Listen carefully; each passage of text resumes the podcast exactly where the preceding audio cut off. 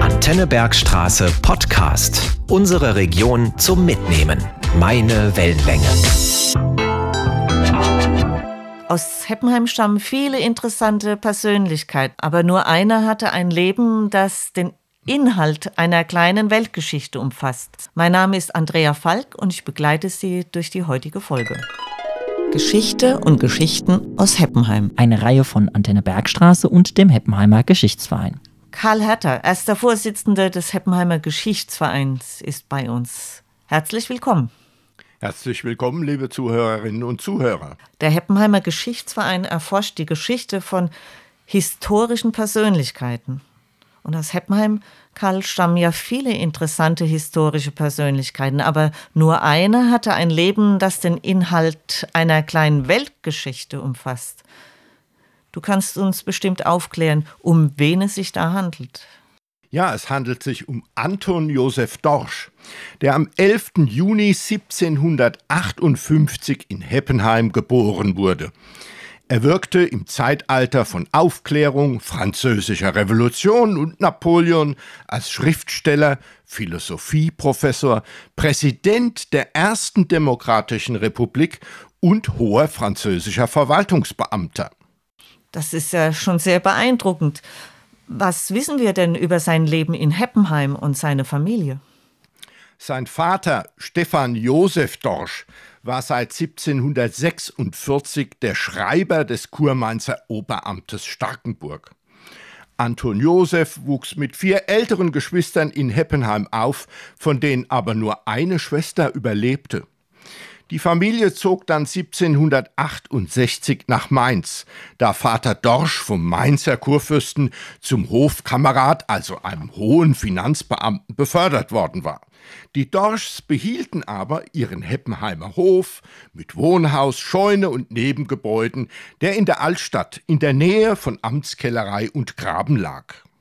Und der junge Dorsch, welchen Weg schlug er denn als äh, Mensch in Mainz ein? Ja, Anton Josef besuchte das Gymnasium und dann die Universität in Mainz. Er betätigte sich bereits in jungen Jahren als Schriftsteller. Er litt unter Autorsucht. Und dann promovierte er 1781 im Alter von 22 Jahren, heute unvorstellbar, in Mainz zum Doktor der Theologie. Er wurde dann auch für kurze Zeit Priester, aber bereits 1784 als Professor für Logik und Metaphysik an die Universität Mainz berufen. Der junge Professor lehrte Immanuel Kants Philosophie und er war auch ein sehr beliebter und erfolgreicher Universitätslehrer. Aber er forderte auch Kirchen-, Universitäts- und Bildungsreformen, zum Beispiel Unterricht in deutscher Sprache oder Meinungsfreiheit, unvorstellbar und revolutionär für diese Zeit.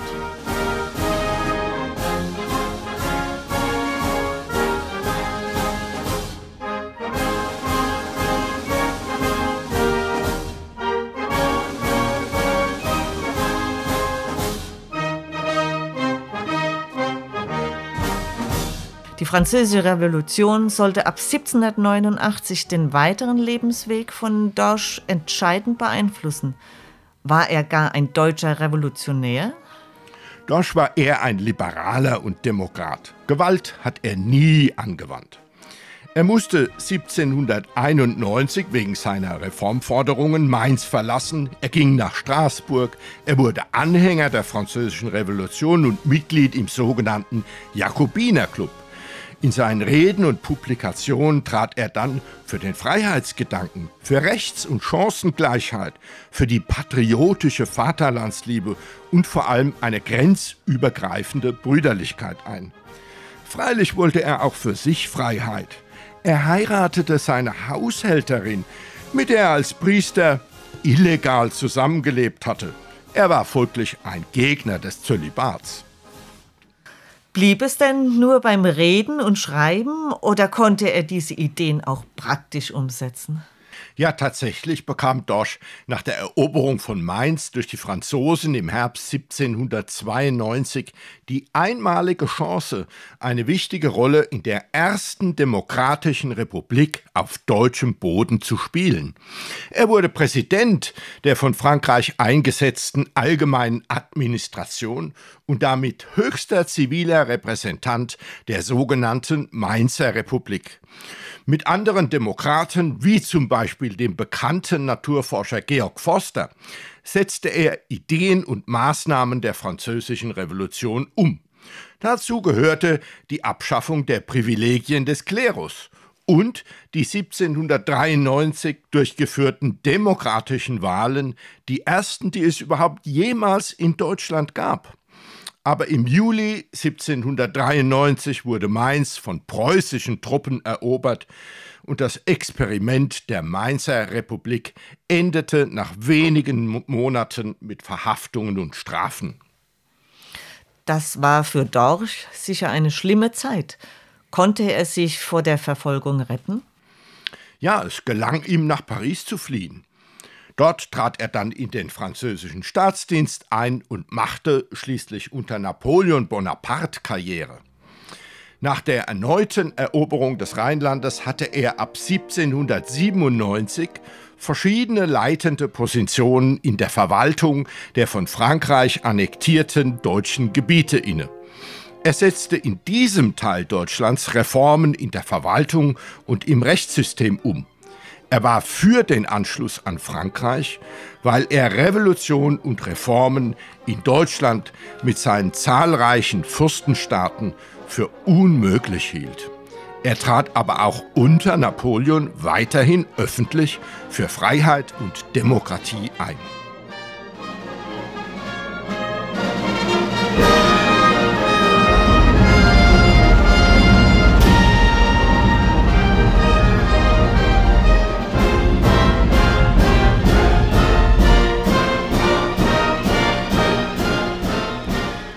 Aber mit der Herrschaft Napoleons war es 1813-14 vorbei. Was wurde dann aus Dorsch? Kehrte er vielleicht sogar in seine Heimatstadt Heppenheim zurück? Ja, das nun leider nicht.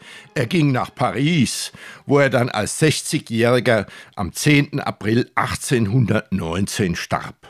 Aber er blieb Heppenheim verbunden, wo er immer noch das Dorsche Anwesen besaß. Im Nachruf können wir lesen, er starb in Paris und mit seinen letzten Gedanken war er in der Heimat. Er bedachte seinen Geburtsort Heppenheim durch ein wohltätiges Vermächtnis. Das schrieb ein Zeitgenosse, der hessische Demokrat Johannes Neb. Durch Anton Josef Dorsch hat ein Heppenheimer an bedeutenden historischen Veränderungen mitgewirkt. Könnte man also sogar sagen, durch ihn hat Heppenheim eine Rolle bei der Entwicklung von Demokratie und Freiheit gespielt? Nun, Heppenheim als Stadt sicherlich nicht, aber Anton Josef Dorsch gehört doch zu den bedeutsamsten historischen Persönlichkeiten Heppenheims. Im Zeitalter der Französischen Revolution und Napoleons betätigte er sich ja als aufgeklärter Universitätslehrer und Publizist. Er trat für eine demokratische Republik und Reformen ein. Er hatte wichtige Funktionen in Politik und Verwaltung inne. Und vor allen Dingen, er fungierte als Kulturvermittler zwischen Frankreich und Deutschland. Er ist damit doch ein Beispiel dafür, dass Heppenheim als Amtsstadt Ausgangspunkt einer Karriere in Bildung und Verwaltung und auch für einen Lebensweg sein konnte, in dem sich eine kleine Weltgeschichte spiegelt, wie in seinem Nachruf zu lesen ist. Aber das heutige Heppenheim hat Anton Josef Dorsch völlig vergessen. Herzlichen Dank für diese Information über Anton Josef Dorsch. Dass sein Schaffen und Wirken nicht in Vergessenheit gerät, ist ein Anliegen des Heppenheimer Geschichtsvereins. In Heppenheim gibt es über etliche weitere Persönlichkeiten zu berichten. Über sie werden wir in künftigen Aufnahmen sprechen. Der nächste Podcast wird sich aber einem anderen Thema widmen. Seien Sie gespannt. Wir hören uns wieder. Das war der Antennebergstraße Podcast. Weitere Folgen jederzeit auf antennebergstraße.de und überall da, wo es sonst Podcasts gibt. Sendungen und Beiträge aus dem Radio gibt's dort auch.